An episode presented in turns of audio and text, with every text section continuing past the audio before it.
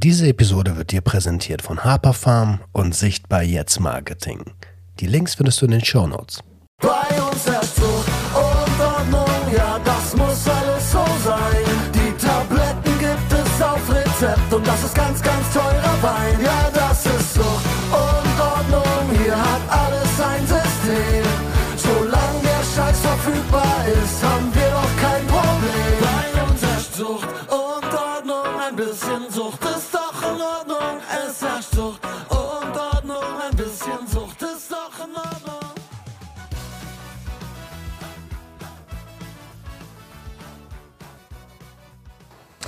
Einen wunderschönen guten Tag und herzlich willkommen zu einer neuen Episode Sucht und Ordnung, deinem Podcast für vorurteilsfreie Aufklärung über psychotrope Substanzen, Drogenpolitik und Konsumkompetenz. Ich freue mich riesig, dass du wieder eingeschaltet hast und wie immer habe ich einen Special Guest am Start, den lieben Boris von Aleph Sana. Hi Boris. Hey, freut mich schon mal.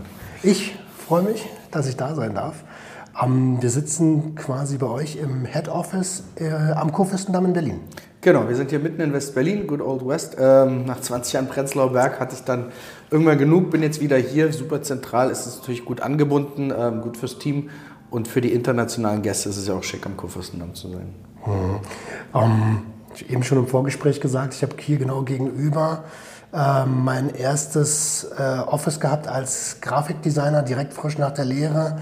Ähm, ohne Ende Bilder freistellen, also was man halt so macht als Anfänger. Ne? Und also was man früher noch machen musste, heute gibt es ja Funktionen in Adobe. Und ähm, ja, habe auch eine Verbindung zum Kudamm. Hat ähm, es einen Grund, eine besondere äh, Bewandtnis, dass du nach West-Berlin dein Office gepackt hast? Ach Gott, ähm, so ein bisschen hat es damit zu tun, ich selber bin ähm, gebürtig aus Odessa, Sowjetunion damals, bin als äh, Zweijähriger nach West-Berlin gekommen. Das heißt, jetzt klar gibt es eine Verwurzelung in der Stadt und ich bin hier seit den 70ern, bin schon ein paar Tage unterwegs hier und äh, ich mag die Stadt, aber ich liebte die Stadt auch, als die Mauer fiel und wir äh, alles im Osten entdeckt haben, die, die Partys, die Kultur, den Wandel, den Umbruch und irgendwann hörte das auf und irgendwann begann Mitte und auch Prenzlauer Berg langweilig zu werden, unspannend zu werden, uninspiriert zu werden. Und so kam es, dass ich dann wieder in ähm, West-Berlin gelandet bin. Die Unterscheidung macht man, warum auch immer noch. Und äh, gut, mit der Familie sowieso, gute Anbindung, gute Infrastruktur und Schulen. Ähm, also für uns ist es super, und, äh, als Familie und für mich ja als äh, Unternehmer ist es auch toll. Also ich, ich laufe zur Arbeit und mein Team kann hier echt gut hinkommen, weil wir zentral sind. Ein paar andere Unternehmen sitzen hier in der Nähe. Man sieht sich, man kennt sich. Sehen und gesehen werden. Ähm, stimmt, die Mauer ist noch in. Also alle, die vor 89, 90 geboren sind und vielleicht auch alle, die so in den zehn Jahren danach geboren sind, die haben die Mauer noch im Kopf. Ne? Das ist so ein Erziehungsding. Ja, man kriegte das mit. Aber gut, also inzwischen äh, dürfte, ich, dürfte man schon sagen, die Stadt ist zusammengewachsen, die Nation ist zusammengewachsen und die Unterscheidungen werden immer, immer geringer und immer irrelevanter. Und für uns, wenn wir sowieso international arbeiten, ist es nicht wichtig. Darum soll es ja doch gar nicht gehen, um Berlin, sondern um, ähm, um Cannabis. Aber und vor allen Dingen um, um dich als Aktivisten, als Unternehmer. Äh, als ich mich so ein bisschen auf die Episode vorbereitet habe, im Rahmen meiner Möglichkeiten, ist mir aufgefallen, ey, du hast eine Vita, da kannst du ein Buch schreiben, ne? Du hast, äh, ähm, du bist Journalist, hast eine eigene PR-Agentur in den USA gegründet, bist dann nach Moskau. Habe ich es richtig gecheckt, dass du Mitgründer des Jüdischen Museums in Moskau bist? Ja, korrekt. Ich war Gründungsdirektor des Jüdischen Museums in Moskau. Das heißt, zuständig für die gesamten Ausschreibungen, alle Architekten eingeladen, die Ausstellungsdesigner, das Konzept aufgesetzt. Also das als Projekt im Endeffekt von einem Stück Papier bis zu dem realen Bau und dann halt übergeben in das Management dann an den dann ähm, sozusagen agierenden äh, Museumsdirektor. Aber ich war der, der das mit auf den Weg gebracht hat und äh, die Leute auch dafür ausgewählt hat. Das war schon eine spannende Zeit. Es war irgendwann 2006 fing das an, 2012 hat das Museum eröffnet. Krass, Alter. richtig faszinierend. Vor allen Dingen denkt man das ja gar nicht, wenn man sagt, okay, alles klar, Journalist, PR-Agentur, okay, dann weißt du schon, da ist jemand, der hasselt. Ähm, und dann Gründung eines Museums. So, ähm, jetzt weiß ich, Aleph Sana, du hast es mir gerade vorher noch erklärt, Aleph kommt aus dem Hebräischen, äh, ist das Äquivalent zum Alpha, habe ich das richtig gecheckt? Ja, genau. Wenn du so willst, Aleph ist der erste Buchstabe des Aleph-Bet. Wir sagen ja Alphabet. Die, Im Hebräischen heißt es Aleph-Bet. Die ersten beiden Buchstaben, Aleph-Bet, Gimel, Dalet, dann geht es weiter. Und ähm, hat auch numerische Werte im Hebräischen, das ist das Spannende. So, das heißt, das Aleph steht für die Eins und Sana ist aus dem Griechischen die Gesundheit. Also letztlich war das so Nummer eins in der Gesundheit. Wir haben uns dem Medizinalcannabis verschrieben. Ähm, weil wir ja aber auch, äh, wir sind ja, als Aleph Sana habe ich einerseits die pharmazeutische Großhandelslizenz und eine Betäubungsmittellizenz. Und heute reden wir über Cannabis, aber natürlich gibt es auch andere natürliche Betäubungsmittel, die, oder wie du sagst, psychoaktive Wirkstoffe, die in der Medizin relevant werden könnten. Und das haben wir auch immer ähm, uns klar gemacht und auch weg von dem Cannabis als nur Blüte. Die Blüte ist relevant, das wissen wir, die Extrakte sind relevant, das wissen wir auch. Wir wissen aber auch, in Zukunft werden es die Wirkstoffe sein, es werden andere Darreichungsformen sein, ob nun Kapseln, Gels, Sprays, ähm, Chewables, Edibles, also alles, was auch um, was wir aus den Vereinigten Staaten, Kanada ähm, oder Israel kennen. Du hast ganz am Anfang schon einen super spannenden Beisatz genannt. Da will ich nachher nochmal drauf kommen, was Wirkstoffe angeht.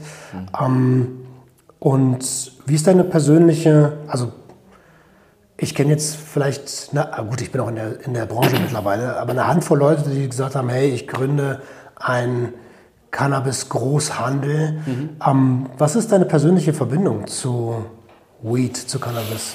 Mhm. Abgesehen davon, dass man das irgendwann als Jugendlicher mal entdeckt, sieht und in seinem Umfeld hat. Ähm, das hat mich zu dem Zeitpunkt gar nicht so sehr berührt. Das berührte mich eher später. Ich hatte dann, sagen wir so, sowohl in Amerika, Kanada als auch Israel den, den medizinischen Einsatz gesehen. Und dann ähm, 2014, 15 war eine Konferenz zum Thema äh, Cannabis und äh, Migration und Kriminalität in Berlin. Ich bin ja, wie du ja gesagt hast, relativ umtriebig und letztlich auch als Cultural Entrepreneur unterwegs gewesen, Social Entrepreneur, Cultural Entrepreneur und heute Cannapreneur und war dann eingeladen und merkte die Bezüge, wie versucht wurde, Migration und Cannabis und soziale Ungerechtigkeit zusammenzuschmeißen und habe mich angefangen damit auseinanderzusetzen und dann auf der Republika einen Talk gegeben und gesagt, lasst uns über Cannabis reden, wir müssen es entstigmatisieren. Ähm, und da war der Oko, Max Okonetschnikow, der war damals, glaube ich, beim Hanfmuseum äh, aktiv und Aktivist und ähm, der sah das, der Steffen vom Hanfmuseum, von der Hanfparade. Und letztlich äh, hatte ich plötzlich eine Einladung über Twitter, hatte ich eine Einladung über Twitter zur Hanfparade zu kommen und dort zu sprechen. Und dann sprach ich 2016 plötzlich vom Roten Rathaus über Cannabis. Muss man sagen, es waren aufregende Zeiten.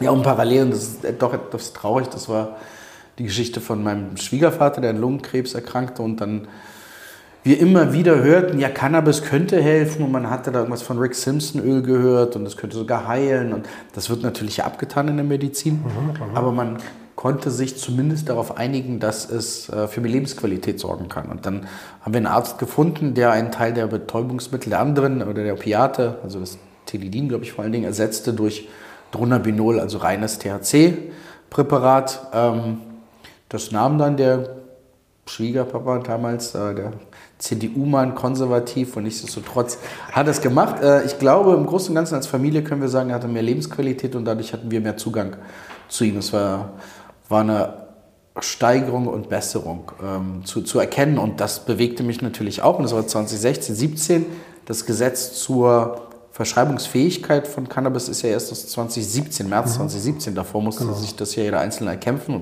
Da gab es diese Sonderbestimmung. Zwei. Genau, 1000 Patienten. So, und dann hatte der erste Patient auf Eigenanbau geklagt. Und dann kam das Ganze mit der Ausschreibung. Und so kam das, dass ich einerseits über den Kulturaspekt da rein bin. Ich glaube, ich war 2016 gerade bei der um Weißmeer gesehen und habe irgendwie gekämpft für irgendwie allgemein Medien, Aufklärung, neue Themen Magazin gemacht im Muse, New Luxury. New Luxury ist eben auch äh, die, der selbstbestimmte Gebrauch von Drogen zur Erweiterung der Persönlichkeit und äh, des Bewusstseins als Luxus. So, damit haben wir uns beschäftigt, war natürlich immer schwierig, wurde noch, glaube ich, als Weiß ab und zu mal abgemahnt. Ähm, aber das war der eine und der andere war der, eben der krankheitsbedingte Zugang über den Schwiegervater und so vereinte sich das und dann kam es, dass ich 2017 mit ein paar Leuten die erste Firma gegründet habe, um an der Ausschreibung teilzunehmen, die von der Bundesregierung ge gemacht wurde, zum Anbau von Medizinalcannabis in Deutschland und hatte eine andere Firma. Das war meine erste und das ist jetzt mein Aleph San ist meine zweite Firma. In Das war mit Oko zusammen, ne? Äh, Nein, nee, mit Oko haben wir gegründet den Cannabis Club Ah, Berlin. genau. Mit dem Cannabis Club Berlin ist eine Eventreihe, die dann ähm, ganz am Anfang, wir waren im Mind, Mindspace in Mitte, Event gemacht, dann kommen wir, lass uns darüber reden, wir klären auf, wir hatten Meetups, kleinere, aber Mindspace war dann so der große Event. Plötzlich waren da 150 Leute, wir mussten die Türen schließen und durften keinen mehr reinlassen. Und äh, da saßen halt, klar, vom Grower bis zum Startup Manager, alle möglichen Leute guckten sich das an. Gerüchteweise saßen noch viele von den Startuplern, die heute ihre großen Firmen haben, in diesem Meeting, wer weiß. Auf jeden Fall hatten wir vorne sitzen den Micha Nott. Der Micha, bekannt auch durch seine YouTube-Beiträge und seinen Journalismus. Und äh, Pierre Debs. Pierre Debs war die erste Lizenz in Deutschland, der an ähm, Canopy verkauft hat, an die großen Kanadier. So, mit denen war und Konrad Lauten, der Mitgründer ist mit mir und Oko, der hatte früher mal einen Laden im Prenzlauer Berg für psychedelische äh, Getränke und Schokoladen. Oh, äh, in Prenzlberg? Elixier, glaube ich, hieß das mal. Oh mein Gott, ist es, wenn du Bornholmer runtergegangen bist, Richtung Schönhauser, da die Ecke, links? Gut möglich, ja, ja. Und irgendwann musste er leider zu, weil, weil, weil, irgendeine Substanz dann, die aus Mexiko kam, dann doch plötzlich dem Betäubungsmittelgesetz unterlag. Also für Konrad, der hat so seine eigene Geschichte zu erzählen, aber wir drei, Konrad, Uko und ich, hatten uns halt nach der Hanfparade zusammengetan und diesen Cannabis Club Berlin gegründet als Eventreihe. Dann gab es diesen einen großen Event, das war spannend. Seitdem ruht das Ganze. Jetzt äh, werde ich das vielleicht in Barcelona nochmal aufleben lassen oder mal gucken. Aber nein, die erste Firma im, als Unternehmen, die ich gegründet habe, war Kibo mit Frederik Boxlaff und noch ein paar anderen ähm, Partnern. Und wir haben an der Ausschreibung teilgenommen zum Anbau, haben kanadische Partner gefunden. Das war aufregend. Da waren sicherlich 140 Firmen oder so waren bei der ersten Ausschreibung dabei und die ist ja dann nach über einem Jahr vor Gericht gekippt worden, weil sie nicht wirklich fair war, weil es die kanadischen Firmen bevorteilte, beziehungsweise immer wieder nicht genug Zeit war, um die Erfordernisse zu erfüllen. Und so ist dann die erste Ausschreibung gescheitert. Und die zweite Ausschreibung habe ich dann einfach mal nicht mitgemacht, die Firma aufgelöst und bin in die Pharmabranche gegangen, um Pharma-Marketing zu lernen. Wie gesagt, ich komme aus der Kommunikation, Journalist, äh, Presseagentur New York, eigenes Magazin in den Nullerjahren hier in Berlin, den Berliner. Und äh, irgendwann habe ich gesagt, habe ich an der UDK hier noch Leadership in digitaler Kommunikation studiert, dachte, okay, kann nicht schaden, was auf Papier zu haben und viele spannende Leute kennengelernt. Und dabei ähm, für mich gesehen, man muss sich auch mal in Themen reinbohren und sich die erarbeiten. Und dem durch Begriffe Medizinalcannabis ist eben nicht nur Cannabis, sondern medizinal, das heißt Pharma ähm, war ich dann beim großen Berliner Pharmaunternehmen und habe dort Digital International Marketing gemacht, also Webseiten, Aufklärung, soziale Medien und das für ganz Osteuropa, 28 Länder betreut, von Polen bis Sibirien, alles abgereist. Und Sitzen den, die zufällig im Ulsteinhaus? die, die, die sitzen in Adlershof Okay. für die, die ich gearbeitet habe. Und das war auf jeden Fall eine sehr wertvolle Erfahrung. Da lernt man was über Qualitätsmanagementsysteme, SOPs, also das, was du alles mal als äh, Pharmaunternehmer wissen solltest. Und als ich dann später gegründet habe, war noch eine Zwischenstation beim Startup als COO, war ich bei My Postcard, habe den Laden ein bisschen mit aufgeräumt mit dem Oliver Kreuz zusammen, der das äh, sehr gut macht. Spannend, da haben mich die Medien sozusagen wieder gereizt, wieder zurück in die Medienwelt zu gehen. Und dann kam wieder die Chance, Cannabis zu machen. Und dann haben wir 2019 Aleph Sana gegründet mit äh, vier Partnern, ähm, Geschäftsleute, Pharmaunternehmer und ähm, haben dann innerhalb von einem Jahr alle Lizenzen bekommen. 2019 saß ich hier noch alleine, ein ganzes Jahr habe ich hier letztlich äh, den Laden allein geschmissen, bis ich angefangen habe, mir das Team aufzubauen. Also es ist schon voller, wenn du so willst, Glücksritter, Anwälte, Unternehmer, bisschen Pharma, bisschen Ärzte, aber es ist viel, gerade am Anfang wollte jeder rein, weil er dachte, da ist das große Geld zu verdienen. Im, im, Muss ja immer noch so ein bisschen im Goldgräberstimmung. Genau, die Goldgräberstimmung ist noch da. So viele graben, manche verkaufen die Schaufeln und äh, verdienen sich ihr Geld als Berater. Sicherlich solider als wir als Unternehmer, weil wir immer im Risiko stehen und die Marktveränderungen halt. Wir müssen immer gucken, was ich überhaupt gefragt, was als ich angefangen habe, gab es vielleicht zehn Lizenzen. Heute gibt es über 100 Großhandelslizenzen. Der Unterschied ist, viele von diesen Lizenzen, das ist meine Beobachtung, machen dies in der Erwartungshaltung, wenn die Legalisierung kommt, kann ich was mit der Lizenz anfangen. Wir machen das, weil wir Apotheken versorgen mit Medizinalcannabis, weil wir dadurch letztlich Patienten versorgen. Das Und heißt, ich musste mal ganz kurz Ja, bitte. reinbrechen, weil du hast, ich habe jetzt schon 100 Anknüpfungspunkte gehabt. Ähm, aber das heißt, du würdest das bestätigen, ne? weil das ist das, was ich, das sage ich schon lange, das habe ich auch in, dem, in der Podcast-Episode mit Ricardo ähm, Ende letzten Jahres gehabt, dass ich den Eindruck habe, viele ähm, Medizinal-Cannabis-Hersteller bereiten sich eigentlich nur auf den Rackmarkt vor. Und sobald der da ist, sind die weg. Ähm, ist das, also wir wollen ja auch keine, keinen Rosenkrieg anfangen oder sowas, aber ist, hast du auch den Eindruck?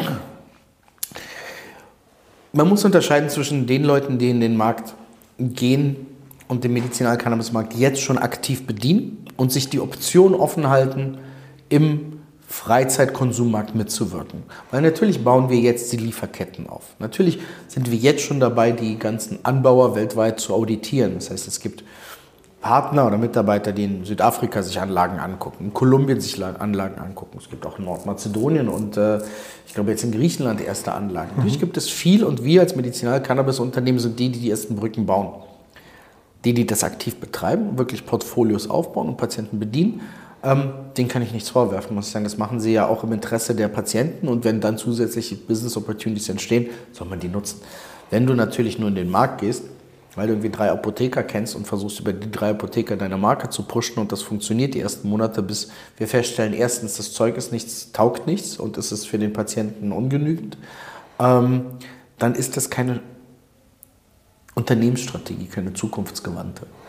Wir müssen so sehen. In Deutschland gibt es 22.000 Apotheken, ungefähr. Von denen machen Cannabis ein paar hundert. Ja. Und wenn wir noch genauer hingucken, stellen wir fest, dass wenige Online-Apotheken, die Versandhandel betreiben, den größten Anteil am Markt haben. Liebe Grüße, Colini. Ja, also muss man sagen, es ist, ich finde es auch gut, auch da wieder, solange sie im Interesse der Patienten die Ware prüfen, versenden, ähm, dabei den ähm, sozusagen die persönliche Überprüfung oder die Überprüfung der Persönlichkeit adäquat betreiben, dann ist es auch alles völlig in Ordnung. Über Terminversand und äh, Nachweis von, von der Identität habe ich alles kein Problem damit. Ich glaube nichtsdestotrotz, und das kriegen wir mit durch die Anfragen, die auch bei uns landen, ob wir Abkürzungen kennen zu Lizenzen, ob wir denen nicht helfen können, eine Lizenz zu kriegen. Und in vielen Fällen, wozu? Falls eine Dispensary kommt. Natürlich erfüllen wir heute alle Voraussetzungen, um mit Cannabis zu handeln. Aber ob der Freizeitkonsum so aussehen wird, wissen wir doch gar nicht. Das Cannabiskontrollgesetz setzt einiges voraus. Unter anderem, es könnte aus dem BTMG fallen, wenn es aus dem Betäubungsmittelgesetz fällt, dann sind, ist es ein ganz anderer Handel. Sowohl im Medizinalcannabis, weil dann sind wir einfach im Wirkstoffhandel, als auch im Freizeitkonsum. Dann sind wir bei Konsumgut oder Genussmittel, da wird es eine eigene Regulierung geben. Ich finde diese spekulative Erarbeitung von Lizenzen, ohne die Lizenzen zu leben, schwierig. Sage ich auch immer wieder. Meine Erwartungshaltung ist, dass mehr als die Hälfte der Unternehmen im nächsten Jahr kaputt gehen, weil ihnen die Luft ausgeht. Weil wenn du keinen Umsatz machst, wenn du kein nachhaltiges Businessmodell hast, dann musst du entweder frisches Kapital kriegen und jemand, der dir glaubt, dass du irgendwann mal damit Geld verdienst, oder du kannst es einstellen.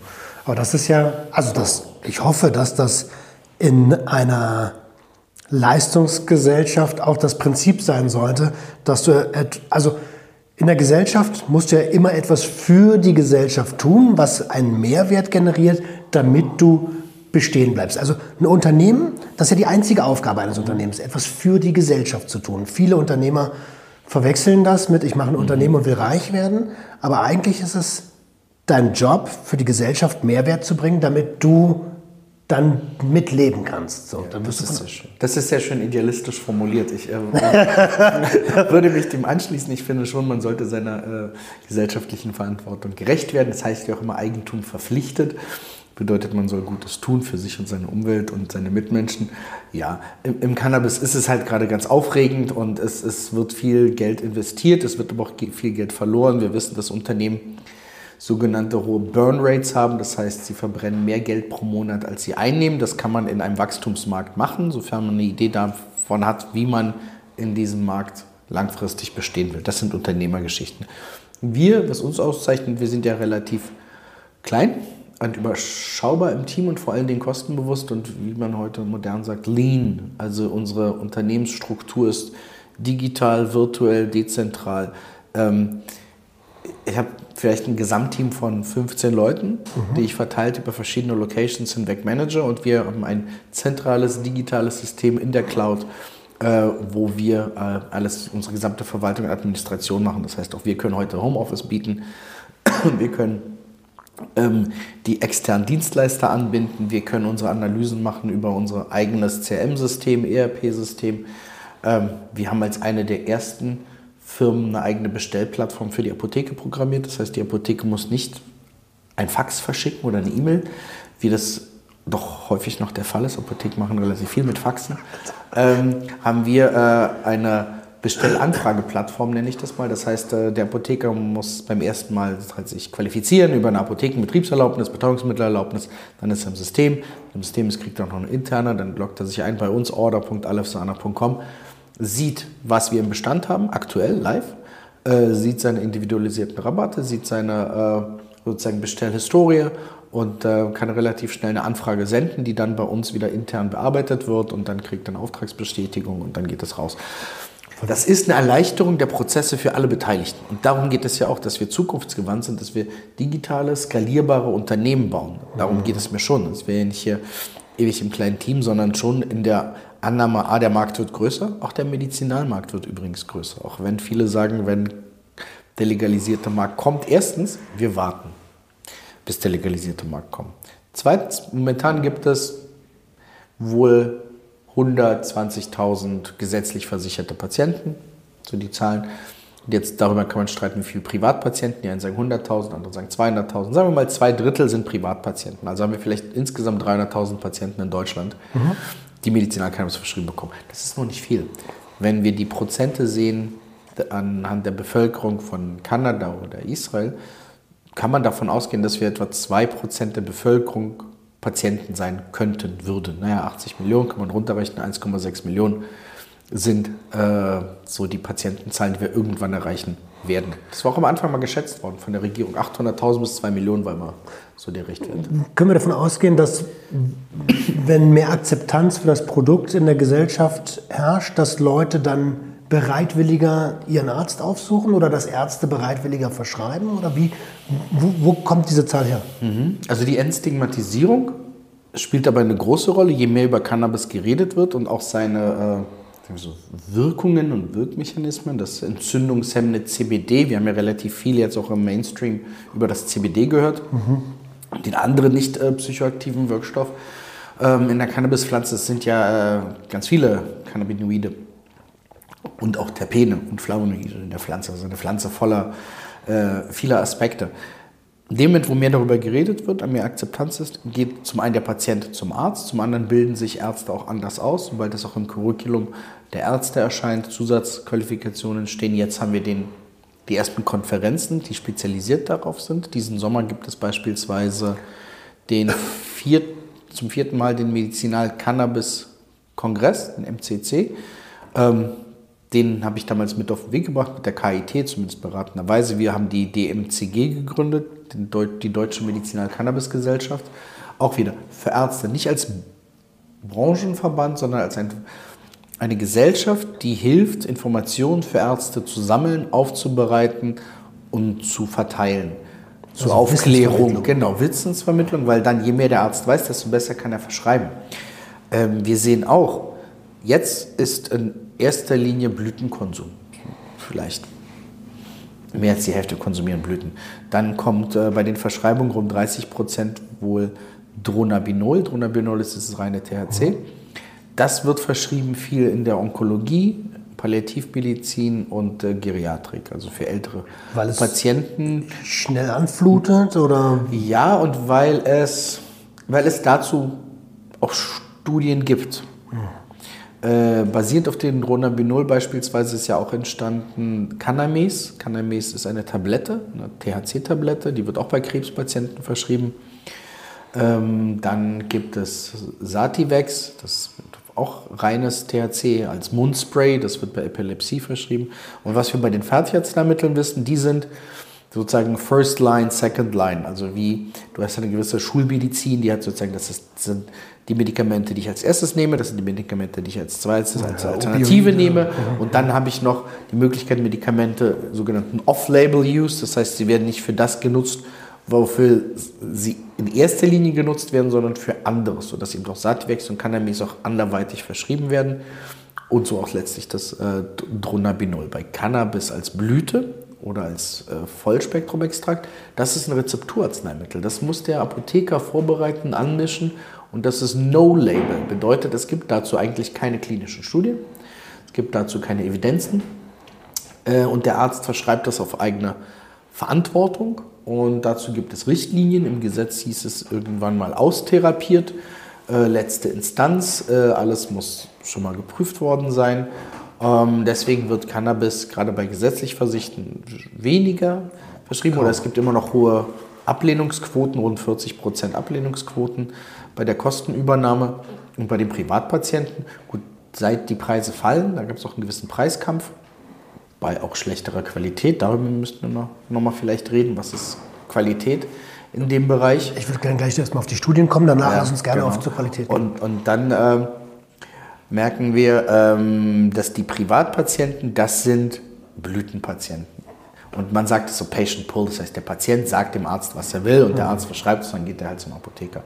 Bei Extrakten ist es noch weniger, also weil es, und da ist das große Potenzial. Deine Frage war ja, wird sich das verbreitern? Ich glaube, wenn wir es schaffen, Menschen zu erreichen, denen es helfen könnte, die davon noch nichts wissen, also sagen wir so in der Schmerztherapie, in der Geriatrik, bei älteren Patienten, bei Schlafstörungen, bei Essensstörungen, ähm, Panik, kann das alles eingesetzt werden und vielleicht eben neue Darreichungsformen gefunden werden. Ich kenne das, eine nette Anekdote, meine Eltern kriegen äh, WhatsApp-Nachrichten von ihren Freunden aus New York und zeigen mir dann die Fläschchen und fragen, ob sie die hier auch kriegen. Sag ich hm, New York und New Jersey haben schon legalisiert. Äh, das kriegt ihr hier nur Verschreibung. So, aber das Interesse entsteht. Meine Eltern sind über 80. Das heißt, die setzen sich mit Cannabis auseinander. Und nicht nur, weil ich in dem Business bin, sondern eben, weil auch Freunde in den Vereinigten Staaten das als Medizin bekommen und es ihnen gut tut. Als Ja? Lebensrealität ist. Genau, als Lebensrealität. Genau. Und das gleiche aus Israel. In Israel werden, ich glaube, in Deutschland werden insgesamt 10 Tonnen. Äh, Schmeiß doch weg. Spaß. Der, äh, hier muss irgendwo noch der Dings sein. so, bin ich auch zu hören? Aber es ist eigentlich ein wunderbarer Punkt, um dir ganz kurz ins Wort zu fallen. Ja, bitte. Ähm, ich merke schon, dass ich, dass ich das hier ab und zu tun, stärker tun muss. Ich bin aber auch ein Freund vom, vom Zuhören und Lernen. Du warst gerade bei den Studien und tatsächlich bekomme ich oft, naja, aus konservativen Lagern Gegenwind, wenn ich Episoden über Medizinalcannabis mache, mit genau den Argumenten. Das ist nicht evidenzbasiert, ähm, das ist alles Vermutung. Ähm, die wenigen Evidenzen, die es gibt, zeigen, ähm, dass die äh, Pflanze gar nicht so vielseitig einsetzbar ist, aktuell noch wie immer gepredigt wird. Woran liegt denn das, dass es noch so wenig Studien gibt? Ist das, weil wir ein recht junges Medikament haben oder weil wir äh, den Blütenmarkt abschaffen wollen? Also, wir haben kein junges Medikament. Wir haben interessanterweise ein uraltes Medikament. Also zum einen das weißt, sozusagen die tausendjährigen Geschichten aus, aus schon Vorkulturen und in der chinesischen Kultur, in welchen Kulturen das alles auftaucht, aber auch in der jüngeren Geschichte, wenn wir zurückgehen, sagen wir mal 100 bis 120 Jahre, also seit 1890 bis 1920, war Cannabis eins der meistverschriebenen Arzneimittel in deutschen Apotheken und in amerikanischen Apotheken. Bis hin zu, es gab Haschöle, es gab Haschbonbons für Kinder zur Beruhigung. Gut oder schlecht ist eine andere Frage, aber als Medizin war es bekannt, war es genutzt und ist erst durch die Prohibition komplett verdrängt worden. Was auch heißt, die Forschung ist verdrängt worden, nicht ermöglicht worden und die wenige Forschung, die es gibt, äh, startete im Wesentlichen in den 60er Jahren. Erst, ich glaube, Ende der 50er hat äh, Professor Michelom in Israel das THC isolieren können ähm, als eigenen Wirkstoff. Und jetzt ist es so, wir haben eine Pflanze, wir haben Wirkstoff einer Pflanze. Das ist natürlich für die Pharmaindustrie schwierig, diese zu patentieren. Also, sprich, in, in Studien investieren bedeutet auch die Möglichkeit zu kapitalisieren. Und wenn ich nun Millionen investieren muss in ein, ein, ein Arzneimittel, das ich nachher nicht schützen kann, dann habe ich ein Problem. Also das ist sicherlich einer der, einer der Gründe, die die Pharmabranche in vielen Teilen davon abgehalten hat, außer eben in solchen Beispielen wie bei Sativex oder Cannabis oder in jüngster Geschichte auch Epidiolex. Epidiolex ist ein äh, hochdosiertes CBD-Präparat, das in einer kleinen Studie für Epilepsie äh, geprüft wurde, angemeldet wurde und jetzt letztlich sich im Markt auch behauptet und auch verschreibungsfähig ist und dadurch viel mehr Akzeptanz hat als andere CBD-Extrakte. Wir haben ja parallel die CBD-Öle in den Drogerien. Ja, gut, da wissen wir gar nicht, was, 5% oder da wissen wir gar nicht, was das ist. Ja, letztlich kann da auch jemand und oft genug, wenn man genau hinguckt, sieht man, das ist Hanfsamenöl, das ist Salatöl. Ja, das muss ich nicht als Arzneimittel verkaufen oder Aromaöl oder Mundhygieneöl. Also das, dadurch, dass so viel Unsinn betrieben wurde, hat, ähm, hat das Cannabis auch ein Image wieder verloren. Zurück zu deiner Frage mit den Studien. Also da, wo man etwas verteidigen kann, lohnt es sich, Studien zu machen. Wir werden es jetzt wieder sehen, wenn wir einzelne Cannabinoide genauer betrachten, also CBG, CBN, CBDA und gucken, was können die eigentlich und wie können wir das gezielt einsetzen. Weil auch bei Blüte eine Blindstudie ja gar nicht so leicht ist. Der erfahrene ähm, Blütenpatient, dem kannst du ja nicht ein THC 22 hinlegen und eine Pseudo-CBD-Pflanze. Der weiß sofort, welche Blüte welche ist. Wie willst du denn eine Blindstudie machen? Also, Naja, klar. also du musst ja auch diesen Placebo-Effekt prüfen normalerweise. Also das geht nicht. Was es gibt, sind äh, Observational Studies, also Beobachtungsstudien, Exploratory Studies, dass man einfach guckt, ähm, in welche Richtung könnte es gehen. Da passiert jetzt auch was. Es wird langsam investiert und wenn die Pharmakonzerne herausgefunden haben, wie man das ähm, in Fertigarzneimittel gießen kann, dann werden die auch noch involvierter sein. Aber es gab schon erste Investitionen. Ich meine, Jazz hat GW übernommen und äh, Pfizer hat auch in 2021 ein Unternehmen für 6 Milliarden gekauft, das sich mit Cannabinoid-Therapie beschäftigte. Also wenn man sich ernsthaft mit Cannabinoid-Therapie und Cannabinoid-basierten äh, Therapien und, und, und Arzneimitteln auseinandersetzt, gibt es diese Studien auch. Aber für die Blüte, wenn man da Studien erwartet, das ist schwierig. Okay, aufgrund der fehlenden Möglichkeit zu patentieren, was ja auch klar ist als Pflanze. Und die Überprüfbarkeit, ja. Jetzt hat dieses Jahr eine große deutsche Krankenkasse, letztes Jahr, eine große deutsche Krankenkasse eine Wirtschaftlichkeitsprüfung veranlasst und gesagt, ey Leute, ähm, wir würden gerne in eure Therapiehoheit eingreifen. Ähm, also so freundlich haben sie es nicht formuliert, aber die haben gesagt, ey, ähm, ihr seid nicht wirtschaftlich für uns Krankenkassen. Wie, wie, wie gehst du als Unternehmer mit so, ein, so einer Äußerung um? Gut. Die Verantwortung der gesetzlichen Krankenkassen ist, wirtschaftlich zu sein. Das heißt, sie müssen Therapien vergleichen. Und wir müssen dann immer gucken, und das ist ja das Schwierige bei THC, du hast einerseits den Wirkstoff, wenn jetzt ähm, kannst du den Preis auf den Wirkstoff rechnen oder hast du die Blüten, die sind per Gramm, dann haben die wie gesagt 22% THC, also müsstest du runterrechnen auf 1 Gramm 22%, also habe ich eigentlich nur 0,22 Gramm THC da drin. Wie rechnet sich das im Vergleich zu eben Dronabinol, das teilweise halb synthetisch hergestellt ist? Auch da wieder eine natürliche Pflanze, angebaut, verarbeitet, verpackt, verschickt, was da für Kosten dran hängen. Und das andere ist, in Deutschland in der äh, Anlage halb synthetisiert und äh, abgefüllt. Das sind natürlich andere Kostenpunkte, die sind günstiger. Und plötzlich würde man sagen, wenn Cannabis-Therapie, dann äh, nicht Blüte. Das ist ja auch gerade das Argument der Begleitstudie. Die 2017 kam das Gesetz, fünf Jahre Begleitstudie, Ärzte mussten ausfüllen für gesetzlich Versicherte. Dann gab es jetzt den Beschluss der GBA, des Bundesausschusses. Und die sind zuständig für die Kosten, die von der gesetzlichen Krankenkasse übernommen werden. Die sagen, weg von der Blüte und raus aus der Verschreibung, dass alle Ärzte das verschreiben dürfen, sondern nur noch Spezialisten. Also sie wollen sozusagen den, die Verschreibungspraxis stark limitieren. Das würde für die gesetzlich Versicherten ein Rieseneinschnitt sein. Zum einen keine äh, freie Auswahl mehr über die Darreichungsform, also weg von der Blüte. Was heißt das? Was, was kriegen die dann? Weil wir haben in Deutschland ja keine Vapable Oils, ja, was du gesagt hast. Ja, die das, wir hatten uns ja darüber unterhalten, dass Vaping jetzt auch eine sehr populäre Art der, des Konsums ist oder des Medizinierens. Das ist ähm, so nicht vorgesehen in Deutschland. Es gibt kein Device, das das leistet. Dann bleiben ja nur Voll, äh, Vollspektrum-Extrakte. Extrakte und die wiederum sind ja nur als eben Öle über die orale Einnahme momentan vorgesehen.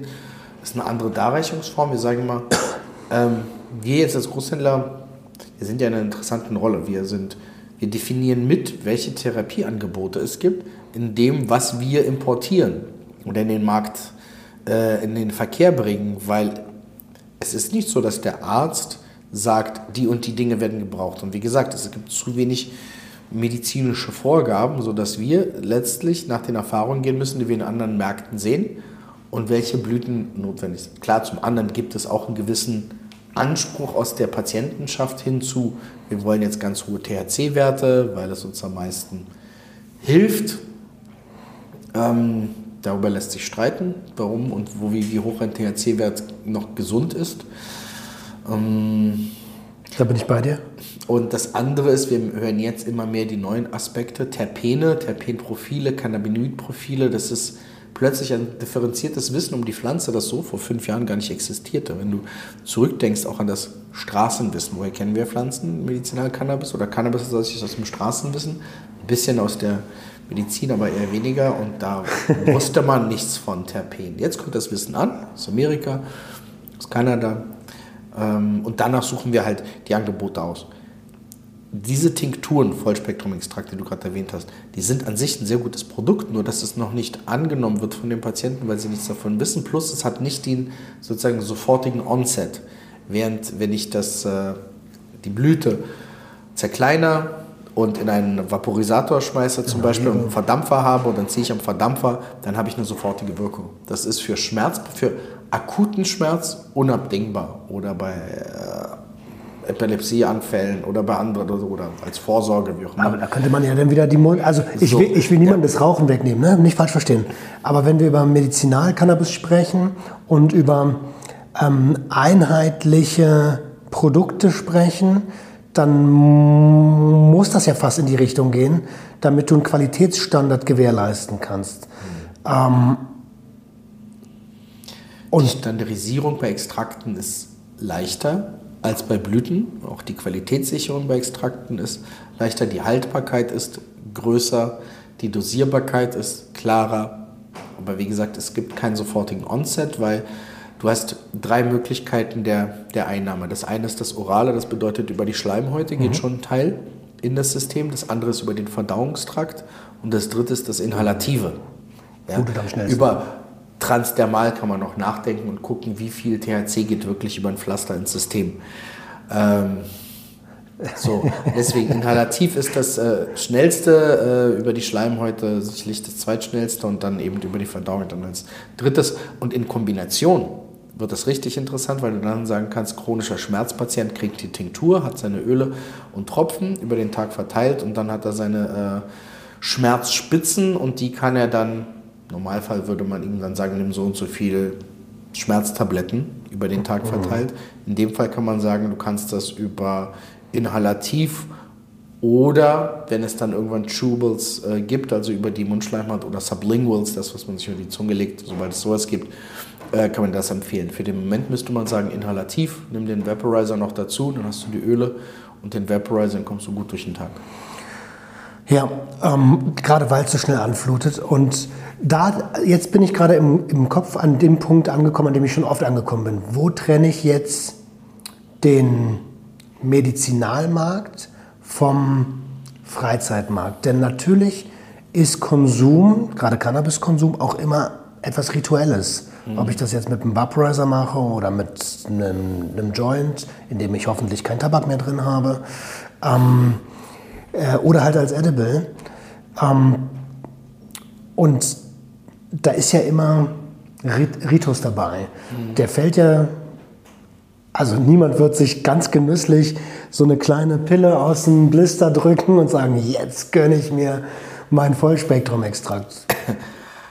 Ja, also das, was du erwähnst, ist das über die Jahrzehnte etablierte gewissermaßen der Lifestyle. Und natürlich ist es ein Unterschied, wenn ich als Patient tatsächlich so viel Blüte brauche über den Tag verteilt. Und jetzt sagen wir, jemand hat, ich kenne jetzt mal das Beispiel der Cluster Headaches und du brauchst irgendwie 8 Gramm am Tag, um überhaupt zu funktionieren. Mhm. Jetzt musst du diese 8 Gramm verdampfen, essen, du musst viele Wege des Konsums finden. Und dann ist oft das leichter oder für sich angenehmer, das über einen Joint zu tun, weil es so was Lifestyleiges hat, als wenn ich jede Stunde eine Pille schlucke. Das hat was Pharmazeutisches. Das hat dieses auch die, das Selbstbild. Inwieweit bin ich Patient oder inwieweit kontrolliert mich die Krankheit, inwieweit kontrolliere ich die Krankheit. Mhm. Und, äh, das ist jetzt nur eine Annahme. Ich, ich habe weder das eine noch das andere Symptom, deswegen kann ich das nur aus Gesprächen mit Patienten berichten. Und die berichten mir eben, wie du sagst, dass es eher in den Lifestyle passt, das über einen Verdampfer oder einen Joint zu machen, weil es sich besser anfühlt. Und wenn wir dann wieder im Hinblick auf Quality of Life gucken, ist ja im Sinne des Patienten, dass er damit gut umgehen kann. Ja, und es auch macht, weil das nächste Thema wäre ja Therapy Compliance. Also nimmt er das, was er nehmen soll zu den Zeiten und in den Mengen, damit es ihm wieder besser geht. Und das hast du äh, da mehr als äh, bei Pillen. Also da gibt es bei Pillen haben wir noch ähm, haben wir auch nicht so viel Erfahrung. Und wie gesagt, Cannabis, die einzige THC-Pille, die es gibt, davon gibt es nicht viel. Die Tinkturen machen momentan nicht mal 10% vom Markt aus. Und Dronabinol, das ist für das sind, wie gesagt, 25 bis 30 Prozent des Marktes, aber das sind eben auch Patienten, die gar nicht den Lifestyle-Aspekt kennen, sondern das sind eher Patienten, auch leider aus dem onkologischen und palliativen, die das als Alternative zu den anderen Opiaten nehmen, um besseres Lebensgefühl zu haben. Also spannend. Und dann schließt sich der Kreis eigentlich zum Anfang der Episode, als du gesagt hast, hey, ich habe beim Weiß Magazine gearbeitet und wir wollten, ähm, ähm, ich nenne es immer Konsumkompetenz fördern, indem wir vorurteilsfrei aufklären. Ähm, diese Aufklärung ist, glaube ich, unabdingbar dafür, dass, ähm, naja, die sogenannte äh, Drogenmündigkeit stattfinden kann, egal ob im medizinischen Bereich oder auch im Lifestyle-Bereich. Ähm, ist ein bisschen weg jetzt von, vom eigentlichen Thema, aber was glaubst du, wie gut sind wir da in Deutschland aufgestellt? ja gut, Aufklärung. Aufklärung. Aufklärung äh, ist, ist, in jedem Fall wichtig bei jeder Form von äh, Betäubungsmittel, Droge, um hier den Missbrauch äh, zu reduzieren, Jugendschutz zu betreiben, Aufklärung zu betreiben, Qualitätssicherung zu haben und zu gucken, wo kommt es überhaupt her? Was, was ist das? Womit, womit beschäftige ich mich hier? Wo ist der Ursprung einer solchen Pflanze? Welche Möglichkeiten gibt es? Solange wir im Illegalen sind, ist die Frage, wo kommt es her? Wie wird es verarbeitet? Wie kommt es auf die Straße? Wie kommt es, wie kommt es zu mir? Jetzt wird es in Berlin äh, vorgeschlagene Drug-Checking da sicherlich auch nochmal helfen, zu gucken, was für Qualitäten wir haben. Hoffentlich kommt es jetzt endlich mal. Auch, auch, die Gefahren da äh, zu minimieren. Ähm, ansonsten ist es so, dass wir jetzt bei den Qualitäten gucken, ähm, wir müssen, wen müssen wir aufklären? Die Patienten, die Apotheker, die Ärzte und das Umfeld. Wir als Großhändler haben, unsere direkten Ansprechpartner sind Apotheken. Heißt, wir bieten Apotheken-Know-how, bieten Apotheken-Know-how zusammen mit Anbauern äh, oder Produzenten und Marken. Dass wir sagen, wir machen auch Workshops mit denen. Hm. Ärzte werden in der Regel aufgeklärt über unsere Pharmareferenten, die sind dafür zertifiziert, die gehen dann hin richtig mit der Medizinal-Cannabis-Information. Und bei Patienten ist es natürlich so, dass wir keine, wir haben keine direkte Ansprache zu den Patienten. Das ist so nicht vorgesehen. Der Großhändler ist nicht da, um Heilsversprechen äh, zu machen und an die Patienten direkt zu gehen, sondern ähm, das ist die Aufgabe der Ärzte und ähm, Apotheker. Nichtsdestotrotz, was wir machen können, ist, indem wir nicht unsere Produkte pushen, sondern indem wir, ähm, das mal Treatment Awareness oder Disease Awareness machen. Das heißt, wir können Bewusstsein aufbauen und Wahrnehmung aufbauen für Krankheiten, Krankheitsbilder, für die das relevant ist und die Cannabis-Therapie als solche nach vorne bringen. Da wird in Deutschland noch zu wenig gemacht. Es gab in den Anfängen der Cannabisbranche 2016, 17 mal leafly.de, das war eine Website von Amerikanern, die sich das dazu Auftrag gemacht haben, alle aufzuklären. Die wurde 2019 wieder eingestellt. Die gibt es noch, aber das sind letztlich alles veraltete Informationen, beziehungsweise 2019 keine Updates mehr. Seitdem hat keiner das mehr ernsthaft betrieben. Wir haben jetzt so eine Zwischenaufklärung zwischen Medizinalcannabis und Fakten zu Legalisierung, die wir von den großen Cannabisunternehmen sehen, in Vorbereitung auf den legalisierten Markt, die heute versuchen, sagen wir so Markenloyalitäten aufzubauen über Aufklärung.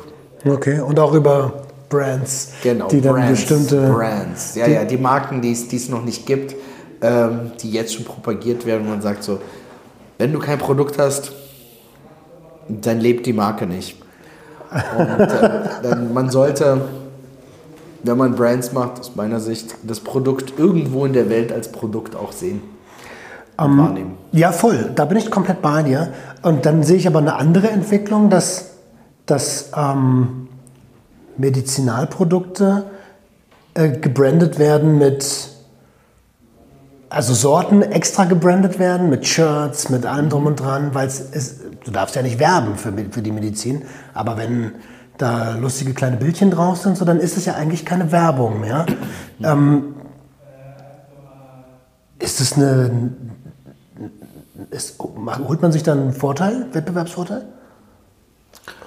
Das wird sich Oder zeigen. smart? es, es wird sich zeigen, ob, wir haben ja verschiedene Modelle, die wir sehen. Wir sehen die CBD-Firmen, die versuchen, den Image-Transfer von CBD auf zukünftige legalisierte Marken zu ziehen. Klappt vielleicht, vielleicht aber auch eher nicht, weil es natürlich ganz verschiedene Konsumenten, die die CBD-Blüte konsumieren und die die THC-Blüte konsumieren, ähm, da einen Image-Transfer zu machen, wird sich zeigen. Plus die CBD-Blüte ist in Deutschland heute auch eher im Graubereich und eigentlich nicht wirklich legal und schlecht reguliert. Ja. Ähm, das andere ist von Medizinal. Cannabis-Brands auf Lifestyle-Brands zu gehen. Das sehen wir auch in Kanada. Ist schwierig. Es ist so, es gibt große kanadische Firmen, die sind sehr erfolgreich im Medizinal-Cannabis-Bereich. Die sind weniger erfolgreich im Freizeitkonsum. Was wir auch wissen, ist, dass die, wir haben gerade in Kanada eine kleine Tour gemacht und uns die Dispensaries angeguckt, die Anbauer, die Produzenten und festgestellt, es gibt noch gar keine Brand Loyalty. Ja, also was heute als große Marke aufgebaut wird, ist morgen wieder vorbei. Es gibt wenige Marken aus Kalifornien, die dann über andere Merkmale wie Musik, also Rapper, die einer Firma vorstehen, das sind vielleicht heute die bekanntesten Marken, die im Schwarzmarkt kopiert werden, das heißt über Street Credibility auf die Marken einzahlen, also illegale Marken, die möglicherweise später als legale Marken erfolgreich sein werden. Das können wir heute aber auch noch nicht sagen, weil auch im illegalen Markt natürlich gibt es ganz wenige, die sich nur trauen, echte Marken aufzubauen, weil das ja immer eine gewisse Präsenz dann auch hat. Also ich glaube, wir, oder ich kann mit Sicherheit sagen, wir fokussieren uns äh, auf den Medizinal-Cannabis-Bereich mit dem Verständnis dafür, dass es irgendwann einen legalisierten Freizeitkonsummarkt geben wird. Wir werden unsere Lieferketten nutzen, um das beste Gras, die besten Blüten, die besten anderen Darreichungsformen nach Deutschland und Europa zu bringen. Und dann werden wir sehen, wie viel von dem Image von der einen Marke auf die andere einzahlt. Ähm, Merchandise zu machen ist völlig legitim. Okay, okay. okay. Ähm, jetzt hast du äh, best, die bestmögliche Qualität angesprochen. Ähm, wie machst du das eigentlich als Großhändler, die auch wirklich sicherzustellen, also dass die Leute nach den GMP-Richtlinien ähm, herstellen? Also wir sind da ja in der Pflicht, unsere Partner zu auditieren, das heißt zu überprüfen. Einige in dieser Branche machen das auf Papier, heißt die lassen sich dann die Unterlagen schicken, schauen es durch, dann passt schon. Ähm, unsere Behörde hier in Berlin sagt, guckt euch mal die Anlage an. Das heißt, wir haben jetzt Anlagen in Südafrika auditiert, Anlagen in äh, Kolumbien auditiert, Anlagen in der Schweiz auditiert, Portugal auditiert. Wir haben die Anlagen gesehen. Da, wo alles in Ordnung ist, fangen wir an, die Produkte zu importieren oder in den Verkehr zu bringen. Da, wo es nicht in Ordnung ist, kriegen die Anlagen jeweils ähm, Berichte und müssen die Fehler abbauen. Ähm, und das kann selbst passieren, wenn Anlagen bereits ihr EU-GMP-Zertifikat haben von einer anderen Behörde. Das sind ja europäische Behörden. Das heißt, wenn ich eine Anlage sehe, die eine polnische äh, Zertifizierung hat oder eine portugiesische, aber nach meinem Empfinden, nach zwei Jahren, die die da arbeiten, sind einige Stellen so nicht mehr adäquat, dann bekommen die einen entsprechenden Bericht und dann müssen die nachbessern, sonst äh, nehmen wir sie nicht mit auf in unser Portfolio. Und das unterscheidet uns sicherlich von vielen, die ähm, einfach auf das Wort vertrauen oder äh, sich nicht die Mühe machen, die Zertifikate vor Ort zu überprüfen. Finde ich gut, denn Ähm, das habe ich jetzt schon ein paar Mal gehört, dass die ähm, deutschen GMP-Standards da wohl die anspruchsvollsten sind und dass man dann auch nach denen arbeiten sollte. Aber ich sehe gerade, dein Blick geht schon so ein bisschen ja, ja. Nein, nein, also. Entschuldige. Die deutschen EU-GMP-Richtlinien sind natürlich absolut streng und angemessen. Man muss aber dazu sagen, sie sind als solche äh, geschaffen worden, um Arzneimittel zu regulieren. Äh, jetzt regulieren wir ein, ein Naturarzneimittel, das angebaut wird in manchmal in Erde, manchmal in Kokos. Ähm, und entsprechend entweder im äh, Gewächshaus, manchmal Indoor, selten Outdoor. Also wenn es draußen angebaut wird, dann muss das schon zu Extrakt verarbeitet werden, weil es nie als Blüte in der Form stabil ist oder äh, von der mikrobiellen Belastung äh, die Werte einhalten kann. Die gute Berliner Hecke. Das, ja, das geht alles gar nicht.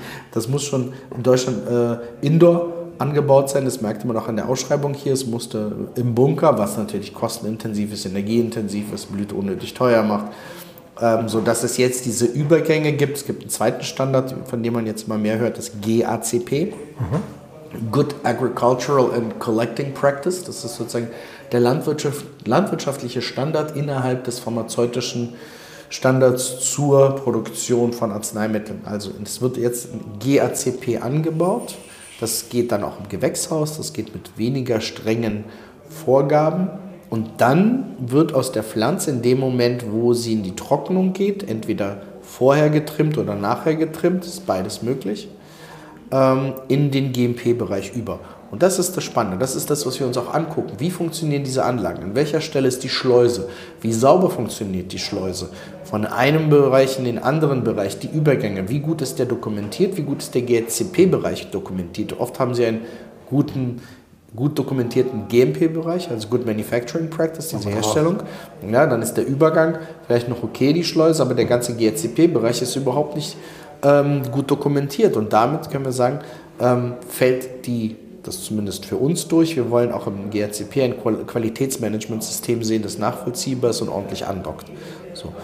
Manche Produzenten haben ein durchgängiges System, dann ist das alles in einer Anlage und dann ist es tatsächlich relativ sauber. Es gibt aber auch GRCP zu GMP Hubs, was wir immer mehr hören, wo das aus Uruguay eingeführt wird und in Portugal weiterverarbeitet wird und dann in Deutschland landet. So. Und da gibt es verschiedene Qualitätsstandards und da, ich will das nicht insgesamt verteufeln, aber sicherlich dieser Übergang von irgendwo verschiffen und in Europa weiterverarbeiten, da gibt es verschiedene Unternehmen, die das verschieden ernst nehmen. Und da gibt es natürlich auch Potenzial ähm, für Anfälligkeiten des Produktes. Absolut. Das heißt, du hast einerseits die Keimbelastung, dann hast du Schimmel, dann hast du Samen. Äh, Und wenn man sich überlegt, das ist ein inhalatives Medikament, wenn da auch noch Schimmel reinkommt, der Patient, der äh, möglicherweise Immunschwäche hat oder andere Erkrankungen, der darf das gar nicht konsumieren. Das muss vorher geprüft sein. Auch da wieder, wir haben natürlich immer die Certificates of Analysis, also die COAs, die wir uns angucken. Wir müssen die gucken, mit welchen Zertifikaten werden die verschickt, mit welchen, ähm, wenn sie hier nochmal dann im Labor nachgeprüft werden, mit welchen Werten kommen sie an, passt das noch zusammen, dürfen wir das in Verkehr bringen. So sehe ich die Aufgabe von Großhändlern. Und wenn man das macht, verantwortungsvoll, dann hätten wir auch nicht, also wir haben jetzt über 200 Sorten in der Apotheke. Das ist so ein bisschen wie in der Parfümerie, ne? Und nächste, äh, 90 Prozent fallen weg, 10, 10 Prozent bleiben übrig. Ja, das, das Interessante dabei ist, teilweise ist es auch das Gleiche. Das heißt, ich habe 20 Mal eine, eine Sorte, sagen wir mal ein Gorilla Glue. Ja, das gibt es jetzt 20 Mal und wir haben dann irgendwann gesagt, so, das A kannst du so deine Sorten nicht schützen, weil wieder als Unternehmer muss ich ja gucken, dass ich meine, äh, meine Marke schütze. Und wenn ich jetzt das nächste Gorilla Glue mache und dann geht der Patient zum Arzt und fragt so, kann ich mein Gorilla Glue haben, dann wird der Arzt fragen, welches. Dann wird der Patient voraussichtlich sagen, das billigste. Mal ganz ehrlich. Ne? Und dann bedeutet das für den Arzt, ja, warte, gucken wir mal, rufen wir kurz einen Apotheker an, ist es überhaupt verfügbar, alles klar, wie sind die Preise, das kannst du haben. So. An der Stelle hätte ich, der mein Gorilla Glue beispielsweise vermarktet, ja schon verloren. Das heißt, ich kann nicht gewinnen über die reine, äh, die reine Nennung des Kultivars. Das ist so eine der Sackgassen, die wir gerade sehen. Alle rennen in die Kultivar-Richtung. Warum? Weil am Anfang wusste keiner, wer der Kultivar hinter Bedrocan ist. Das war ja die Marke, die 100% vom Markt hatte, weil es gab keine andere Sorte, außer die von Holland eingeführte, staatlich verabredete zwischen OMC und deutschen B-Farm, also die beiden ähm, entsprechenden Behörden unterhalb des Gesundheitsministeriums in Holland und in Deutschland. Die haben die Absprache gehabt, das darf geliefert werden. Gibt es einen Import, gibt es eine Exporterlaubnis, dann kommt das her. Das ist nicht ein Schengen-Abkommenverstoß? Dein Bedrohkan, medizinisches Cannabis verstößt, nicht gegen Schengen. Ah ja, In Schengen okay. steht, äh, jeglicher kommerzieller Verkehr ist auszuschließen, außer Medizinalcannabis. das heißt, wir Ah, okay, dürfen okay. Medizinalcannabis Business treiben, wir dürfen es über die Grenzen verschieben und deswegen Klar, muss ja. Ne? Wir dürfen es aus Kanada importieren, wir dürfen es aus aller Welt importieren. Das ist das Spannende. Deswegen entwickelt sich ja ein sogenannter Pre-Rec-Market. Also ich empfinde das wie so ein, wir sind noch nicht drin, aber eigentlich gibt es ganz viele Patienten, die das so nutzen. Und wie gesagt, wir kennen das aus Amerika, Kanada und Israel, äh, wo jetzt in Israel auch versucht wird, wieder gegenzusteuern. Äh, sagen im ersten Jahr nur so und so viel Gramm und nur so, so und so viel THC-Level, dass man wieder einfängt und nicht jeder gleich in die Apotheke rennt für mögliche Verschreibung. Auch Polen ist wesentlich ähm, freier und flexibler in der Verschreibungspraxis. Polen wird inzwischen auch mehr oder genauso viel Cannabis äh, verschrieben wie in Deutschland. Jetzt sind wir ähm, schon eine ganze Weile dabei. Ich habe mega viel Input bekommen. Vielen lieben Dank erstmal dafür, Boris. Ähm, wie, wie sieht denn die Zukunft von Alefsana aus? Du hast ganz am Anfang der Episode was gesagt von wegen, ja, da gibt es noch andere interessante Wirkstoffe. Und äh, ich gehe mal ganz stark davon aus, dass du hier in die Psychedelika-Richtung denkst. Ähm, was habt ihr vor? Ja. Zunächst muss man sagen, dass ähm, wir mit dem Medizinal Cannabis erstmal noch sehr viel zu tun haben werden die nächsten Jahre. Also vor allen Dingen, wie gesagt, neue Darreichungsformen. Wir haben da, also ich, ich gehe davon aus, dass wir demnächst Medizinal Hasch, wir haben so ein paar Sachen, die kommen werden, Edibles, Chewables, äh, Dosables, äh, auch Vapes. Ganz viel, was noch in den nächsten zwei, drei, wahrscheinlich fünf Jahren noch im Medizinal Cannabismarkt passieren wird. Nichtsdestotrotz beschäftigen wir uns, weil wir uns schon mit der Entstigmatisierung und der Diskussion mit den Ärzten und den Apotheken und letztlich auch im Gespräch mit den Patienten immer feststellen, es gibt neue Arzneimittel, Wirkstoffe, die helfen können. Und wir hatten bei der letzten Medizinal-Cannabis-Konferenz beispielsweise Beiträge zum Thema Ketamin, ähm, dann eben auch MDMA, Antidepressive Wirkung bei beidem? zum, ja, und zum anderen auch bei Ketamin, glaube ich, auch gegen die Alkoholsucht äh, wird das eingesetzt, MDMA bei eben Post-Traumatic Syndrome. Dann Psilocybin, also Psilocybin, Magic Mushrooms, ist etwas, was jetzt gerade auch in Deutschland, hier in Berlin an der Charité gibt es eine Studie äh, meines Wissens. Von der Mind Foundation, liebe Grüße an der Stelle. Ja, kenn ich. Absolut, ja. Kudos. Ich muss sagen, hier passiert auch viel und wir beobachten das. Wir beschäftigen uns bei Pilzen auch mit dem, was sind Functionals. Also Functionals sind letztlich Heilpilze. Ähnlich wie wir gesehen haben im Cannabis gab es am Anfang das CBD und THC, beides lief parallel, eins mehr im Lifestyle und Beauty äh, und Wellbeing-Segment und das andere eben im rein medizinischen. Und das haben wir auch bei den Pilzen, haben wir die Psilocybin-Pilze und wir haben die Functionals, wobei die heute schon existieren und noch unterbewertet sind. Also auch hier Voll, kann man voll. gucken, wie kann man Löwenmähne und anderes wieder ins Bewusstsein von äh, Patienten bringen. In Kanada äh, passiert das mehr. Und da, da lernen wir auch wieder von unseren kanadischen Partnerfirmen. Und sicherlich irgendwo down the road äh, kann ich mir gut vorstellen, dass wir uns mehr mit psychoaktiven äh, Arzneimitteln auseinandersetzen werden.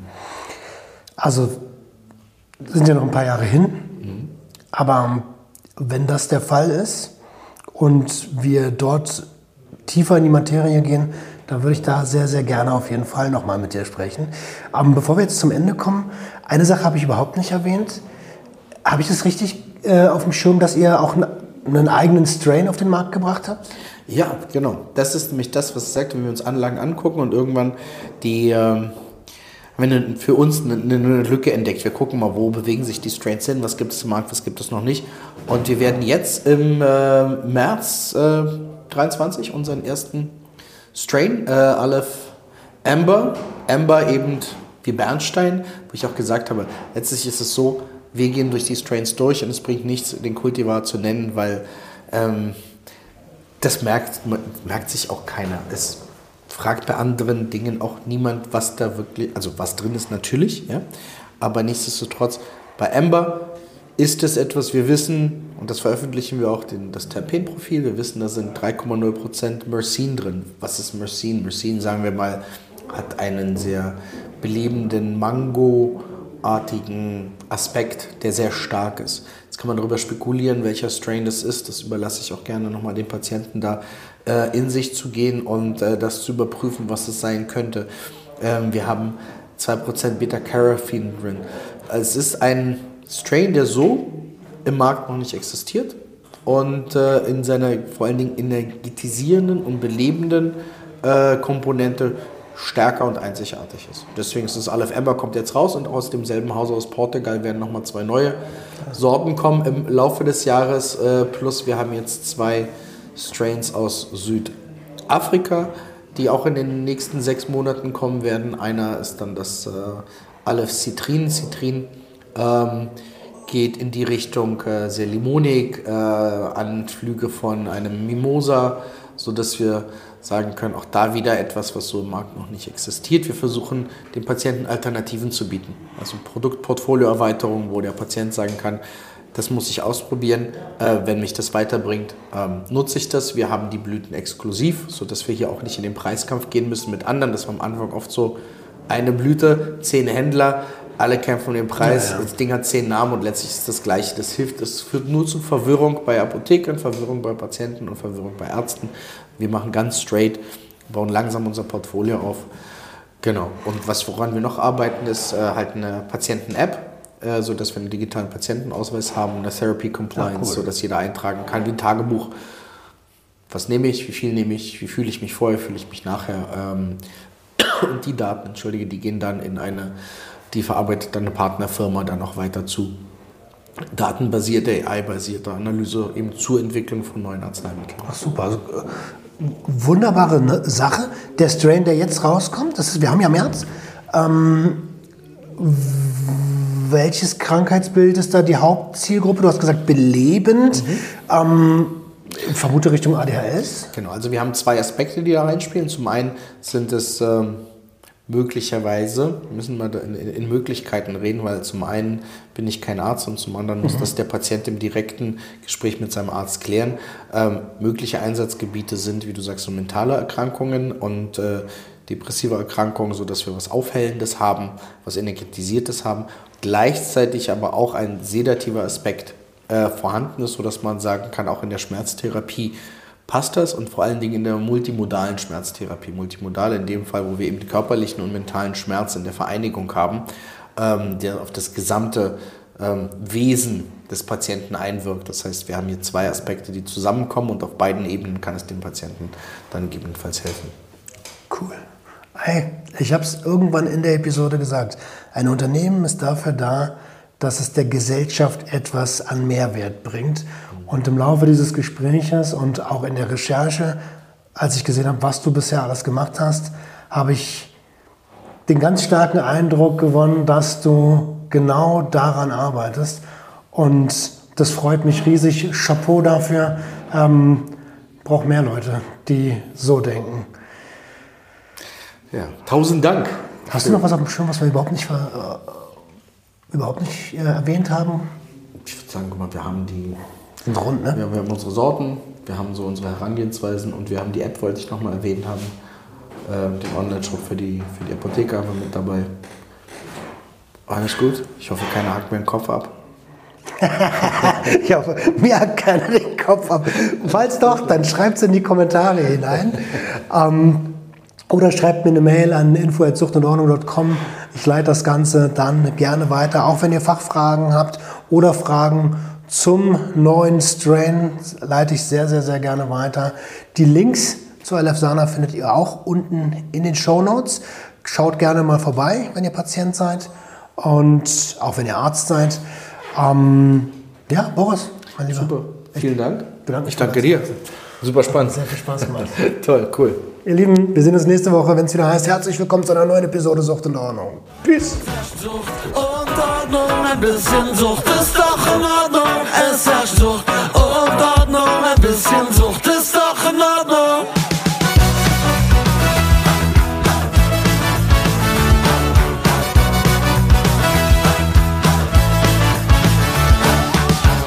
Alles unter Kontrolle.